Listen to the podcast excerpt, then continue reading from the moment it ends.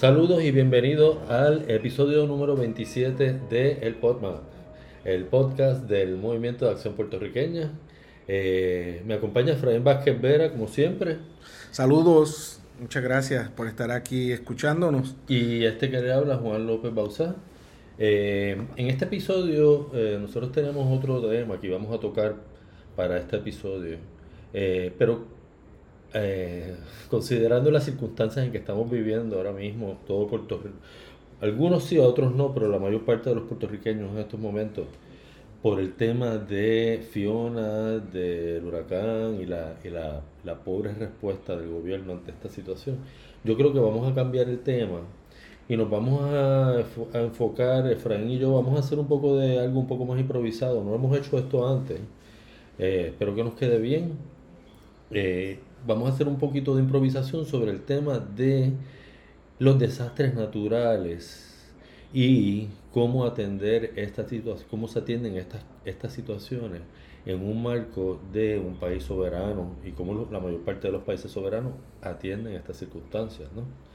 Eh, y cómo sería el caso de nosotros, en el caso de que nos pase a nosotros dentro de la soberanía, ¿no?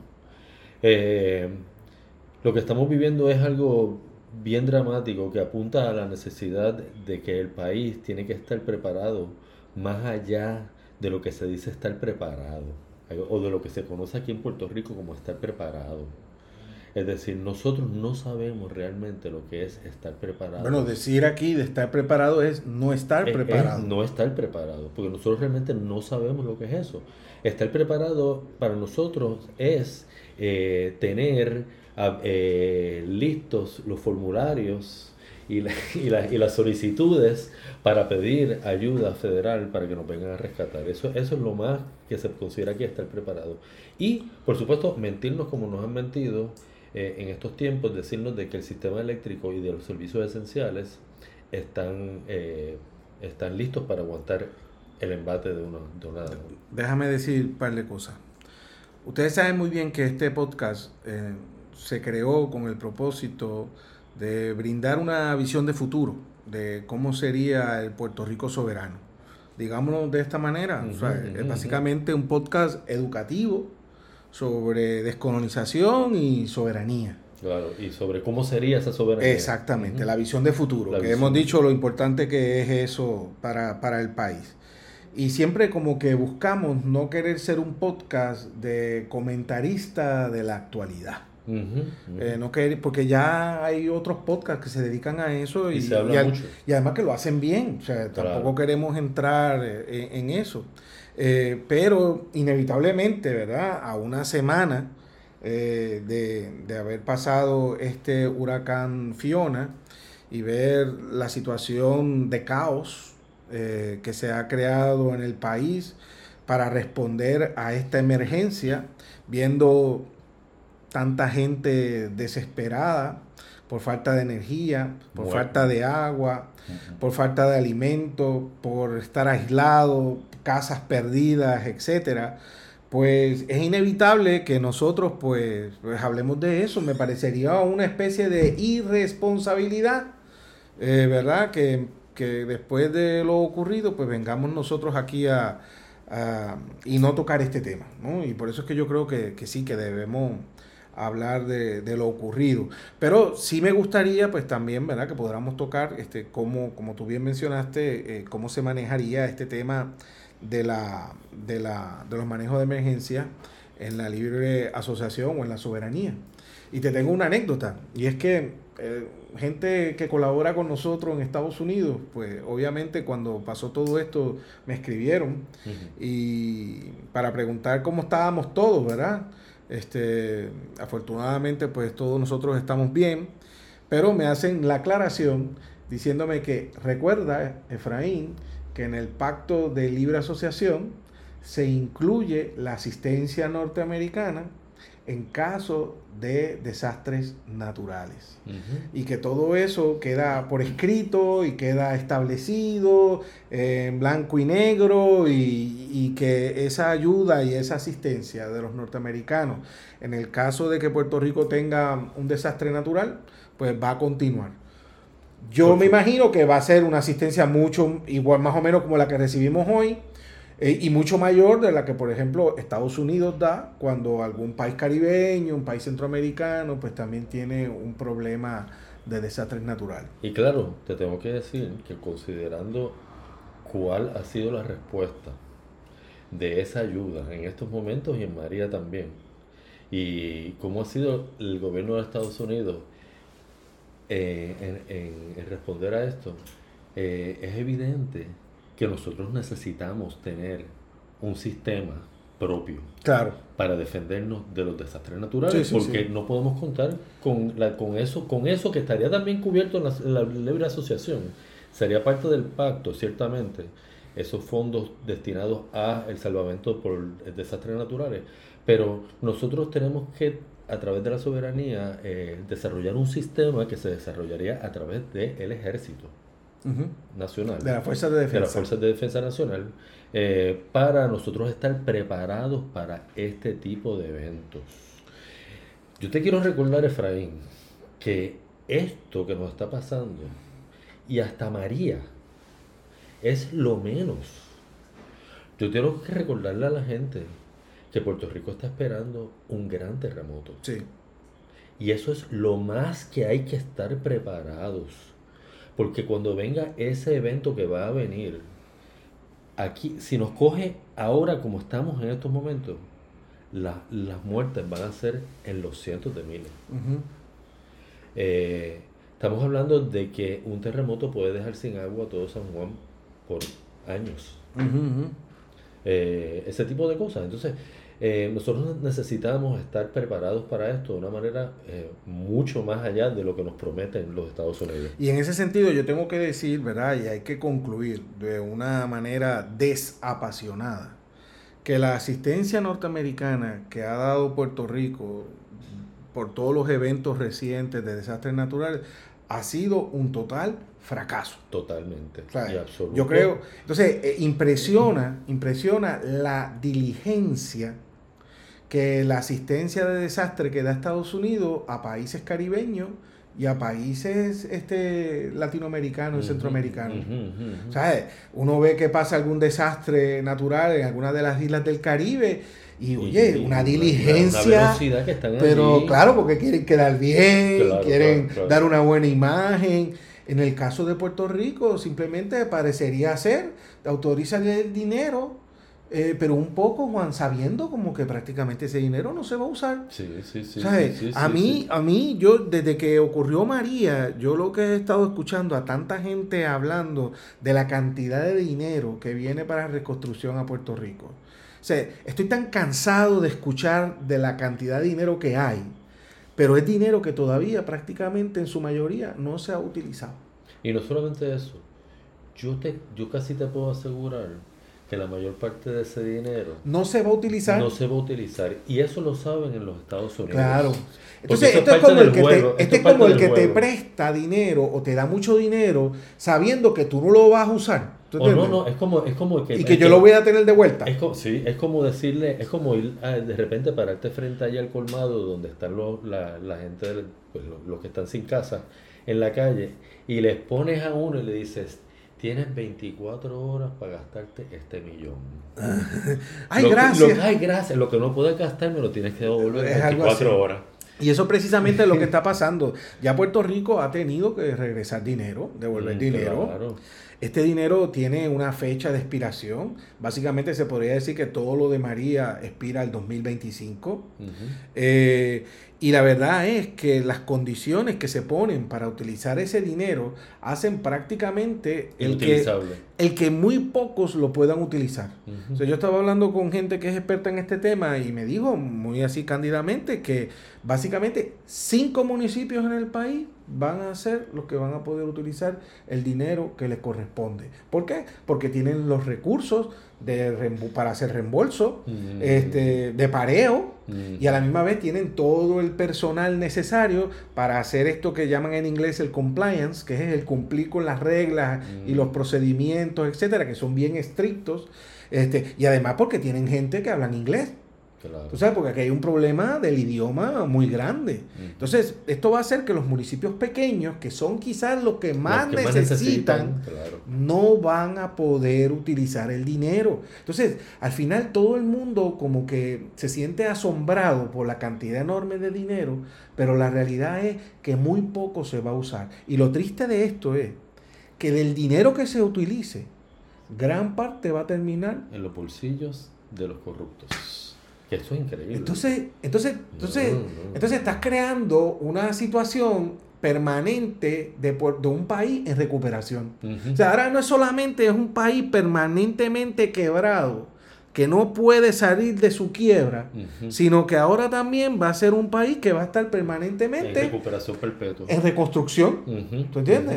y, y, y, será un país que vivirá de la reconstrucción, porque como aquí no se produce nada, entonces, pues al final, pues vivimos del dinero, de, la reconstrucción, del que llegue, del claro, que llegue. Claro, porque entonces lo de, lo de María caduca en el 2025, pero entonces lo de Fiona lo empuja un poco más para allá. Claro, y, no, o, igual el dinero que caduque de María, ese dinero, pues entonces será para Fiona. Entonces, entonces como, entonces después lo suman, como, no, no, yo te di todo este dinero, ¿eh? pero, pero en realidad eh, no es real, no es real. Entonces, como tú estás diciendo, ¿sabes? Puerto Rico no puede vivir así. No, no. Entonces, ¿sabes? Estos son, estos son desastres naturales que, son anunciados. Sí, sí, Nosotros estamos avisados. Todo el mundo sabe que Puerto Rico está en una zona sísmica. Todo el mundo sabe que Puerto Rico está en la, en la ruta de los huracanes y que estos huracanes cada vez más se van a poner ¿qué? más fuertes. Más fuertes. O sea, si uno está avisado, todo debe girar en poder defendernos de esos desastres naturales. Porque entonces si no, abandonemos esto aquí y dejémoslos a, las gaviotas y a los animales salvajes. Sí, sí, porque mira, Efraín, si ahora mismo ocurre el, gran terremoto de la intensidad que ha ocurrido antes aquí, porque aquí han ocurrido terremotos de 8.7, ese tipo de cosas. Sí. si ocurre ese, ese evento, yo creo que Puerto Rico se acabó. Es bien probable que, la, que, la, civilización en Puerto Rico sea insostenible. Pero, como estamos en estos momentos. Y si a esto, y si a esto Juan, porque yo quiero añadir como parte de lo que son los desastres naturales el tema de las pandemias.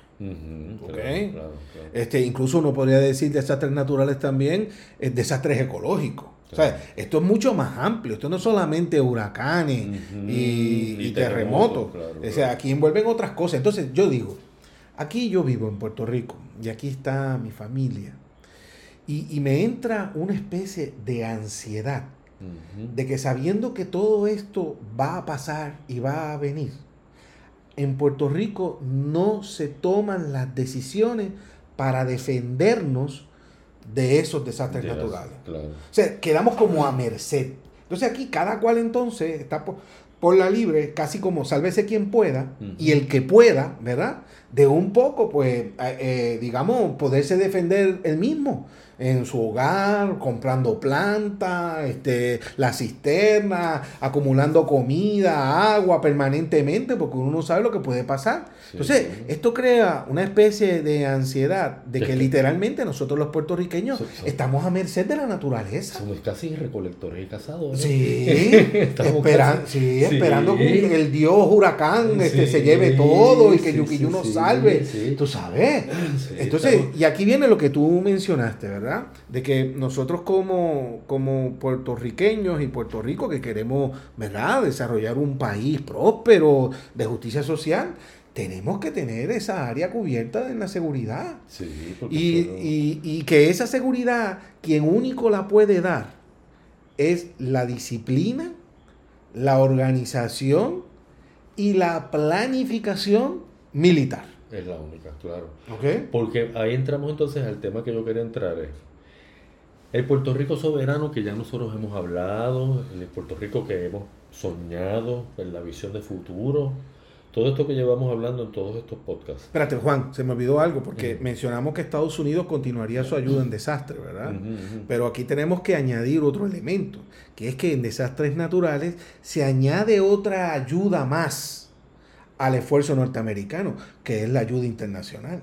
Ah, no, claro, por supuesto. Yo te quiero recordar cómo cuando María, ¿verdad? Varios gobiernos caribeños, centroamericanos, latinoamericanos, incluso europeos, ofrecieron dar asistencia a Puerto Rico y no y esa asistencia no pudo llegar. Sí, porque Estados Unidos, porque Estados Unidos en su bochorno interno de que él puede resolver no, y empezó a yo, yo recuerdo que venían unos, querían mandar unos médicos ahí y Estados Unidos empezó a pedirle visados, este, el, la licencia de medicina, tú sabes, la gente muriéndose aquí en la esquina. y, tú imagínate un terremoto, tú sabes, y que venga una brigada de médicos, qué sé yo, portugueses.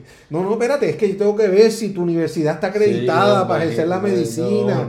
tú sabes, ese tipo de cosas, ¿ves? Este, y, y que tenemos que añadir esa asistencia internacional este, eh, que, obviamente pues, va a llegar. Entonces, aquí entonces el grueso no es que nosotros dependamos de los norteamericanos y de otros países, es que nosotros mismos podamos crear una, una estructura de defensa contra desastres naturales. Ahí es que entonces entra este tema, ya nosotros hemos hablado de esto, ¿verdad, Efraín? Pero tú sabes que en Puerto Rico muchas de las personas que somos soberanistas como nosotros o independentistas que, ¿sabes? que estamos que vamos hacia ese hacia ese Puerto Rico del futuro. Muchas personas creen que Puerto Rico debe ser un país sin ejército. Ah no pero bendito. Sin, sin y tenemos que explicar un poco esto porque hay que entender esto de que estamos hablando de los desastres naturales porque en nuestro caso nuestros principales enemigos son estos. Sí. Y nosotros como cualquier país que se tiene que defender. Que tiene un enemigo, tiene, que, defenderse tiene que defenderse de eso. De ese enemigo. Y entonces, en ese sentido, el ejército verdaderamente está en función de esa defensa, principalmente. Tiene otras responsabilidades, tendrá otras responsabilidades adláteres. Pero, el grueso va a ser pero el grueso va a ser ese. Va a ser eso. Y entonces, explícame tú ¿Cómo es que se organiza un ejército para enfrentar unos desastres naturales de esta, de esta categoría? Como dije, eh, la cultura militar es una cultura de disciplina. Esto es importantísimo. Y de jerarquía. Eh, porque en los desastres naturales hay que tomar decisiones. Y cuando se dan, se toman las decisiones, esas decisiones tienen que obedecerse. Porque de eso depende eh, que el desastre natural sea aún peor. ¿Tú entiendes? Entonces, en ese sentido, pues eh, nosotros vamos a contar con, con una fuerza de defensa ¿verdad? Que van a estar este, trabajando activo en esa preparación y a la misma vez habrá reserva, ¿verdad? De gente que en su vida diaria como ciudadano, pero que van a tener una, que tienen una habilidad que sería necesaria en caso de un desastre natural. O sea que los recursos humanos van a estar, ¿ok? Eso es bien importante. Y van a estar no solamente estar, sino van a estar listos, entrenados. Entrenados y, y, que se tiran de frente, sin miedo. ¿Tú entiendes? Eh, a eso hay que hablar de los recursos materiales. Eh, va a ser responsabilidad del ejército, primero, eh, elaborar durante los años los recursos económicos y el material ¿verdad? necesario, que va desde camiones, almacenes de agua, almacenes de planta, almacenes de gasolina, de diésel, los barcos, los aviones, todo lo que ellos, que son expertos, van a decidir que es, que es necesario e importante. Y esos centros, ¿verdad?, de, distribución, ¿verdad? Porque acuérdense que Puerto Rico se va a dividir en regiones. Buques hospitales. también, también. este, o incluso gente que va a tener la capacidad de montarte eh, hospitales de campaña. ¿Tú entiendes? O sea, que sé yo, mutuado, de momento un desastre por allá y hace falta montar un hospital, porque sé yo, pues esa gente llega con helicóptero y tal, te monta un hospital en medio de la nada. Este, y también por, y, hay muchos elementos, ¿verdad? Que, que, que, va a incluir esa preparación. Eso no es una preparación de un día para otro, eso, eso es una cosa de un plan. Así que fíjate cómo es la organización, la disciplina y la planificación. Entonces se pondría eh, quizá un plan en diferentes etapas en que anualmente, pues, ¿verdad? Pues las Fuerzas Armadas irán adquiriendo este, más equipo, eh, los almacenes se estarán poniendo al punto y todo eso va a estar controlado por la Fuerza de Defensa y, y todo tipo de emergencia del país. O sea, por ejemplo, tendríamos almacenes de mascarillas, quizás fábricas de mascarillas. También, también, porque entonces también se puede crear lo que se llama en la industria militar, ¿verdad? Que, que haría, que fabricaría todo este tipo de, de, material que es necesario en el tema de los recursos naturales. Nosotros tampoco podemos depender, ¿verdad? De que de momento tengamos que comprar las mascarillas afuera. Entonces, eso son cosas básicas que aquí tenemos que producirlas. Entonces, aquí se crean las leyes también para proteger esos sectores productivos, ¿verdad? Que son, digamos, sectores productivos estratégicos, eh, cosa de que haya, que el mercado puertorriqueño sea suficiente para mantenerlo. Como por ejemplo, tú dices, eh, aquí no se puede importar mascarilla, mascarilla, o, guantes, o, ropa de esta, ¿verdad? De lo que sea. Al tú no poder importarlo, o la importación es con un impuesto gigantesco, pues entonces tú estás creando un mercado, una necesidad de producción de mascarillas y, de, y, de, este tipo de equipo. Y todo eso hay que almacenarlo. Por ejemplo, yo recuerdo cuando eh, Finlandia que por cierto, este tema de la pandemia es un tema súper avisado. O sea, esto ya se sabía desde hace mucho tiempo. Yo cuando estudiaba eh, mis estudios graduados se hablaba de, la pandemia. Claro, tengo que decir que esta pandemia del COVID no es de la que ellos se están refiriendo. Ellos se están refiriendo a otras pandemias que van a ser mucho más mortales y que de seguro van a venir. Entonces, eh, yo recuerdo que ahora cuando vino la pandemia, pues todo el mundo se acuerda que estaba todo el mundo tratando de buscar mascarillas y por todas partes, etcétera. Este, pues eh, Finlandia, que estaba avisada que iba a venir una pandemia y que iba a ser respiratoria y todo ese tipo de cosas, tenía todos los almacenes. Finlandia no le tuvo que comprar nada a nadie, ni respiradores, ni mascarillas, ni guantes, ni ningún tipo de equipo, porque lo tenía en los almacenes. ¿Y quién cuidaba esos almacenes? ¿Quién mantenía esos almacenes? Los mantenía las fuerzas, las Fuerzas Armadas de Finlandia.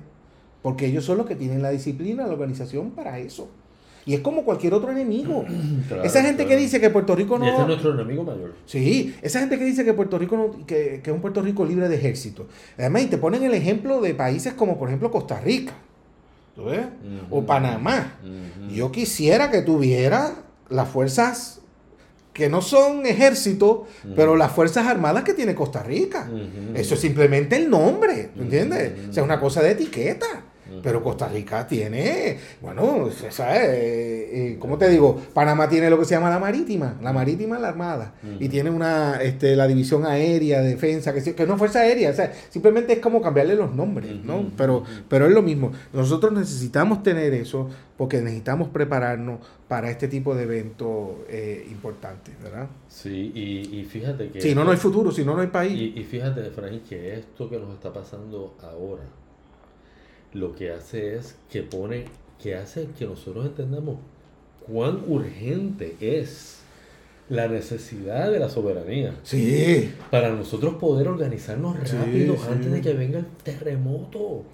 Eso es lo más terrible que nos va a pasar en nuestras vidas. A mí lo que me gustaría fue que esa soberanía llegara allá y que todo ese dinero que Estados Unidos se ha comprometido en darnos se le diera a un gobierno democrático puertorriqueño, ¿verdad? En soberanía y que utilizara ese dinero precisamente para construir y poder defendernos de futuros desastres naturales.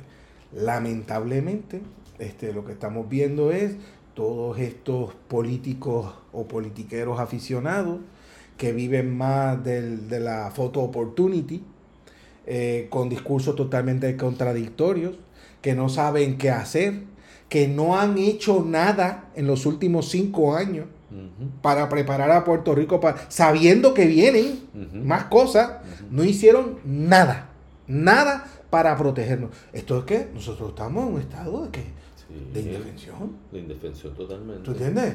O sea, porque si nosotros, si, nuestra seguridad depende de esta clase politiquera puertorriqueña, pues entonces ya nosotros podemos esperar. Ya tenemos un anticipo de lo que hubiese pasado aquí si esto hubiese sido un huracán categoría 4 o categoría 5. ¿Tú entiendes? Y, por cierto, Juan, hablando de eso un poco, el tema de la energía. Qué vergüenza. Eso, eso, eso es lo otro, lo otro que Oye, y esa barcaza que no quieren dejar entrar. Claro, claro. Tú sabes, eso, eso, eso, las fuerzas de defensa tendrían almacenes de eso. Claro, Las fuerzas de defensa tendrían la capacidad de ir a comprar ese combustible donde sea y que ese combustible pueda llegar de donde sea, sin decir que no, porque es bandera extranjera, que si, mire, de la bandera que es donde sea, pues esto es una bandera pirata. Sí, claro. Si de eso dependen los hospitales. Bueno, pero como tú sabes, Efraín. Pero es que eso es casi, una, eso es casi una crueldad. Lo sé, lo sé, yo sé, pero es de que eso se trata el colonialismo. Sí, yo sé. Pero lo que te quiero decir es que yo quiero tocar un poquito el tema de la energía eléctrica y de la electricidad. Porque, ¿Qué es eso? Porque eh, sí, yo sé que tú no sabes mucho de eso, ahora, ahora mismo no sabes mucho del tema. Porque no, porque, yo no sé qué es la energía eléctrica. No está por ahí mucho, pero, pero lo hemos, la hemos visto por ahí. La ausente, la ausente, la pero, ausente. Pero el tema de la energía eléctrica en un, en un país soberano, un Puerto Rico soberano, tenemos que entender una cosa que yo estaba hablando con, ahorita con Efraín. A nosotros se nos ha hecho creer que la energía tiene que estar en manos privadas para que haya libre opción de, libre mercado y haya muchas opciones y que no haya un monopolio sobre la energía eléctrica. Tenemos que entender que la energía eléctrica es un monopolio natural. Eso no se puede romper a menos que tú en tu casa tengas cinco o tres o cuatro entradas de electricidad de las distintas compañías que están a la misma vez en tu, en tu, en tu país, ¿no? Pero eso no pasa en ningún lado, en ninguna parte. Siempre hay un monopolio natural. Entonces, entonces, siendo un monopolio natural, lo más lógico es que esté en las manos del Estado. Porque sin la electricidad el país no se puede desarrollar en lo más mínimo como estamos viendo ahora mismo. Claro. Como estamos viendo ahora mismo. Así que la electricidad realmente para un país soberano es lo que se llama un valor estratégico. Es decir, un, una, una, es, una, es de un nivel de importancia. De, seguridad, de, seguridad, nacional. Y, un nivel de relevancia para toda la sociedad de tal nivel que se convierte en una cosa importante que tiene que estar en manos del gobierno. Y como estamos viendo ahora, pues al, transferirse eso a las manos privadas, estamos viendo lo que vemos ahora. Que las manos privadas decidieron que no van a contratar a tantos y a tantos este, celadores que se necesitan porque tienen que ahorrar. Y porque entonces entran todas todos los intereses privados, entran y eso conflige con los intereses públicos. Y chocan directamente uno con... Esto eso es aceite y vinagre. Sí, sí. En, este tema de, desastres naturales, el tema de energía es vital. Y, el manejo de un desastre natural tiene que tener un mando único.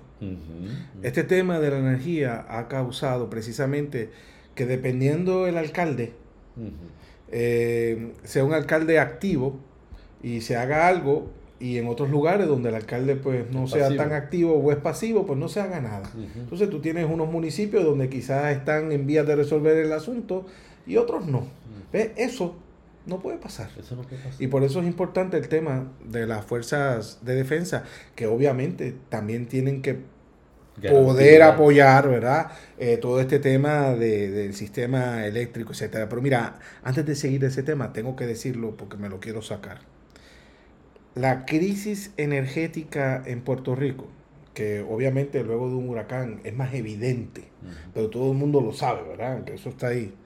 Eh, es un síntoma más de la quiebra colonial. Mm, o sea, nosotros no podemos pretender que todo el país esté quebrado, que en Puerto Rico nada, nada funcione, pero que la energía eléctrica sí.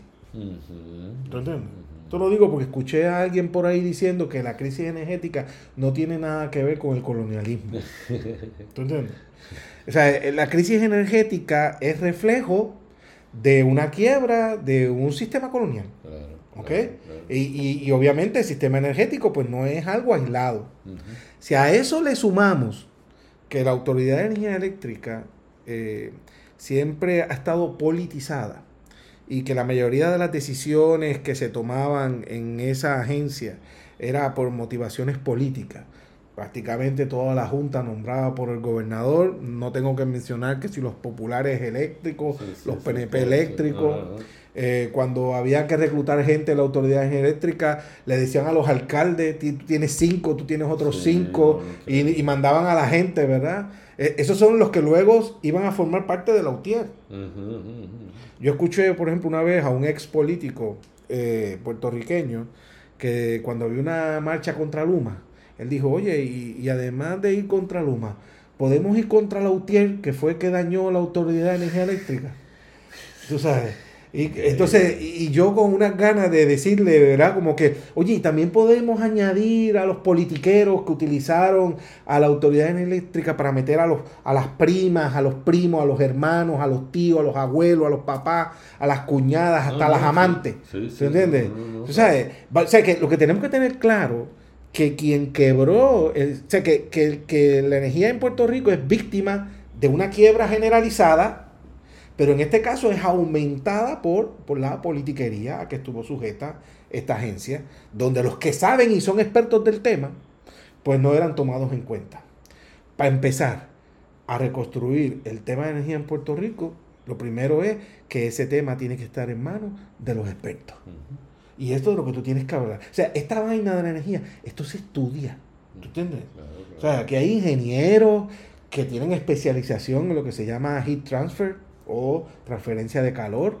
Hay gente que estudia Business Administration con especialidad en manejo de temas de energía. O sea, esto es una vaina. es que yo veo tanto aficionado por ahí ahora. ¿Entiendes? Y motivado. Y entonces, ahora vendiendo el cuento de la energía solar. Muchos de ellos motivados por empresas que quieren que le sigan comprando, ¿verdad? Porque hay esta cosa de hacer negocio con la energía solar, ¿tú ves? No, entonces, entonces lo otro, lo otro que hay que que hay que mirar eh, es, el, es el tema, sí, es el tema de el, el, lo que se está haciendo ahora, que se quiere hacer, ¿verdad? La barcaza esta que está ahí estoqueada en Peñuela. pero no me hables de eso, no, no, Pero, espérate, la barcaza esa es buen ejemplo, es un ejemplo perfecto de, cómo el colonialismo nos ahoga. el colonialismo nos ahoga. después por ahí, vamos a pedir un permiso especial. Sí, entonces, ¿qué pasa? ¿Qué pasa con esa barcaza? Esa barcaza es ejemplo perfecto de por qué el plan que tiene el gobierno ahora, que es cambiar la energía de que se genere mediante eh, petróleo, eh, mediante, mediante combustible de, de, de, ¿cómo le llaman? ¿Fósiles? Sí, el combustible, no, porque el gas también es fósil. Por eso sí. No, no, pero ellos quieren cambiar todo a gas. A gas. A gas natural, ¿no? Y el gas natural, para que ustedes vean, el gas natural que nosotros podemos comprar en el mundo es el más caro. Es el más caro no le podemos comprar gas natural a, más barato. A, uno de los más baratos que se producen en el mundo. Que, era el más barato, ya no, pero... Que, que ya no es tanto, pero que, uno, pero que es uno de los más baratos que se produce en nuestra región, es el más barato. Sí. Que es el gas de los Estados Unidos. Sí. Precisamente por lo mismo que está pasando con la barcaza. Sí. Porque, ¿qué pasa? Estados Unidos no tiene un barco. en, la, en, la, en, la, en la Marina Mercante de los Estados Unidos no hay barcos para transportar gas licuado. Entonces, ¿qué pasa? Para llegar, para que ese gas licuado barato, barato de Estados Unidos nos llegue a nosotros aquí y nosotros realmente podemos bajarle el precio a la electricidad y ser verdaderamente eficientes, tendría que venir en un barco de otra bandera, de otro país que sí tienen barcos para transportar gas licuado, ¿no? ¿Y qué pasa? Ese, ese gas hay que recogerlo o en Texas, como, como la barcaza que recogió el diésel en Texas. ¿Y qué pasa? No puede entrar a Puerto Rico. No, no puede. No puede porque no porque la, ley, de cabotaje se lo impide. Entonces tú me estás diciendo a mí, nosotros somos colonia. Ah. O sea, somos posesión de los Estados Unidos. Y Estados Unidos vende el gas más barato. Y nosotros no podemos comprar ese gas y tenemos que comprarlo más caro afuera. Al más caro. El más caro que es el de Trinidad Tobago porque está cerca. Porque si pudiésemos comprar el gas más barato, por ejemplo, de Qatar, o inclusive de Rusia cuando lo podíamos comprar, cuando se podía comprar, eh, ese barco viene de allá. De, allá eso lo hace muy caro. ese barco viene de allá lejísimo, ¿verdad? Ya eso lo hace bastante caro. Pero ¿qué pasa? Que Puerto Rico tiene dos tomas de gas, ¿verdad? Una en el norte ah, y una en el sur. Y llega ese barco de allá de Qatar. No, no, de, de Trinidad Tobago son los que más llegan. No, no, pero vamos a decir, le estoy haciendo el ejemplo de que buscamos un gas ah, más barato. el más lejos. Buscamos el gas más barato, pero que viene de lejos, ¿no? Y ese barco es barato el gas, pero viene de lejos. Y llega al norte o pero dice, pero dice, bueno, pero por lo menos eh, él viene de lejos, pero por lo menos es barato y podemos suplir. Ese barco llega a la toma del norte, llena la toma del norte y ya no puede ir a la toma del sur. No, porque el norte y el sur son dos puertos son norteamericanos. Son dos puertos norteamericanos y de puerto a puerto norteamericano tiene que ir. ¿En qué? El barco norteamericano. El que crea que esto no ha tenido un efecto en el desastre energético del país está delirando. No entiende nada. Entonces, por ahí dicen que esto no tiene que ver con colonialismo. Miren, Ecoeléctrica podría estar generando gas, eh, electricidad muchísimo más barata si pudiese comprar el gas de los Estados Unidos. Claro. Fíjate, queremos hacer negocio con Estados Unidos. Queremos hacer negocio con Estados eh, Unidos. No, no, son tantas las situaciones que es una cosa increíble. Yo, la verdad es que yo quisiera pensar, ¿verdad? Que con todas estas experiencias, ¿verdad? Ya es María, los terremotos, ahora Fiona y el que venga después, pues que nosotros aprendamos la lección y que se corrijan muchas cosas aquí. Yo creo que eso es lo que la mayoría de la gente espera, que las cosas se hagan bien mirando hacia el futuro. Pero yo lamentablemente tengo que decir que yo no tengo ninguna esperanza de que aquí se van a hacer las cosas bien, mirando hacia el futuro hasta que Puerto Rico no esté descolonizado. Yo también creo eso firmemente. Y, no solamente eso, sino que... ¿cuánto más tiene que pasar para darnos cuenta de eso? Cada día va a estar peor. ¿Qué más tiene que pasar para darnos cuenta de eso? Un pueblo. ¿Tú entiendes?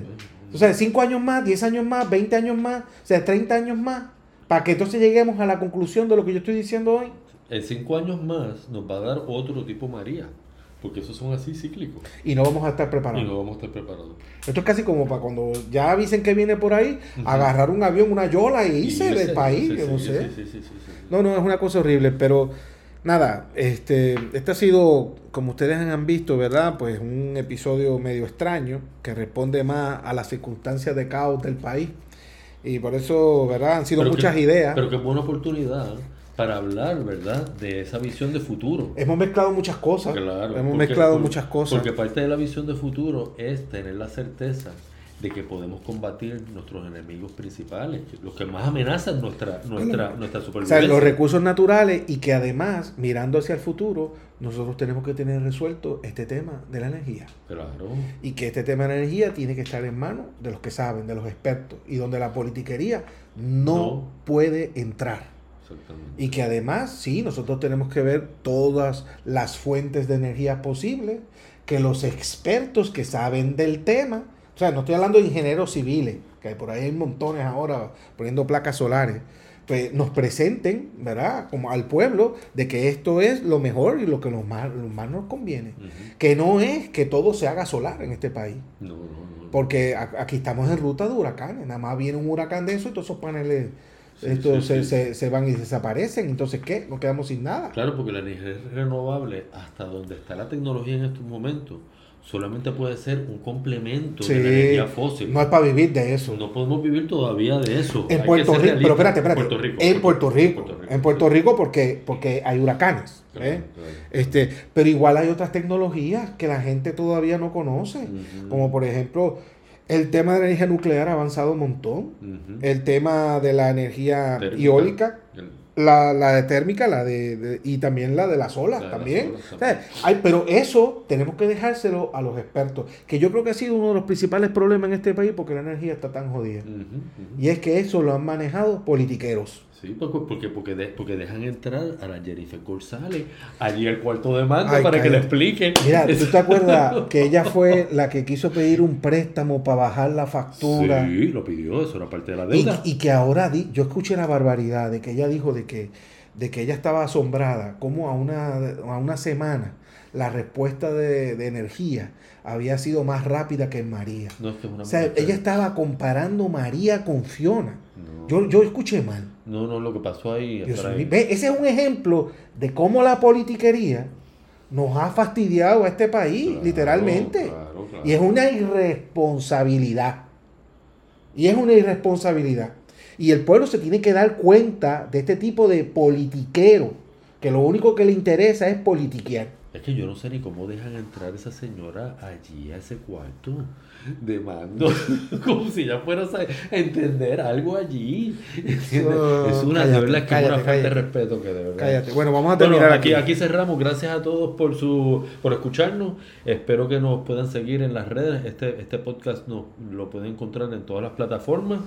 Que vayan a la página. Vayan a, nuestra página, el elmapr.com y nos busquen por todas las redes sociales que estamos presentes. Muchas gracias. Hasta la próxima.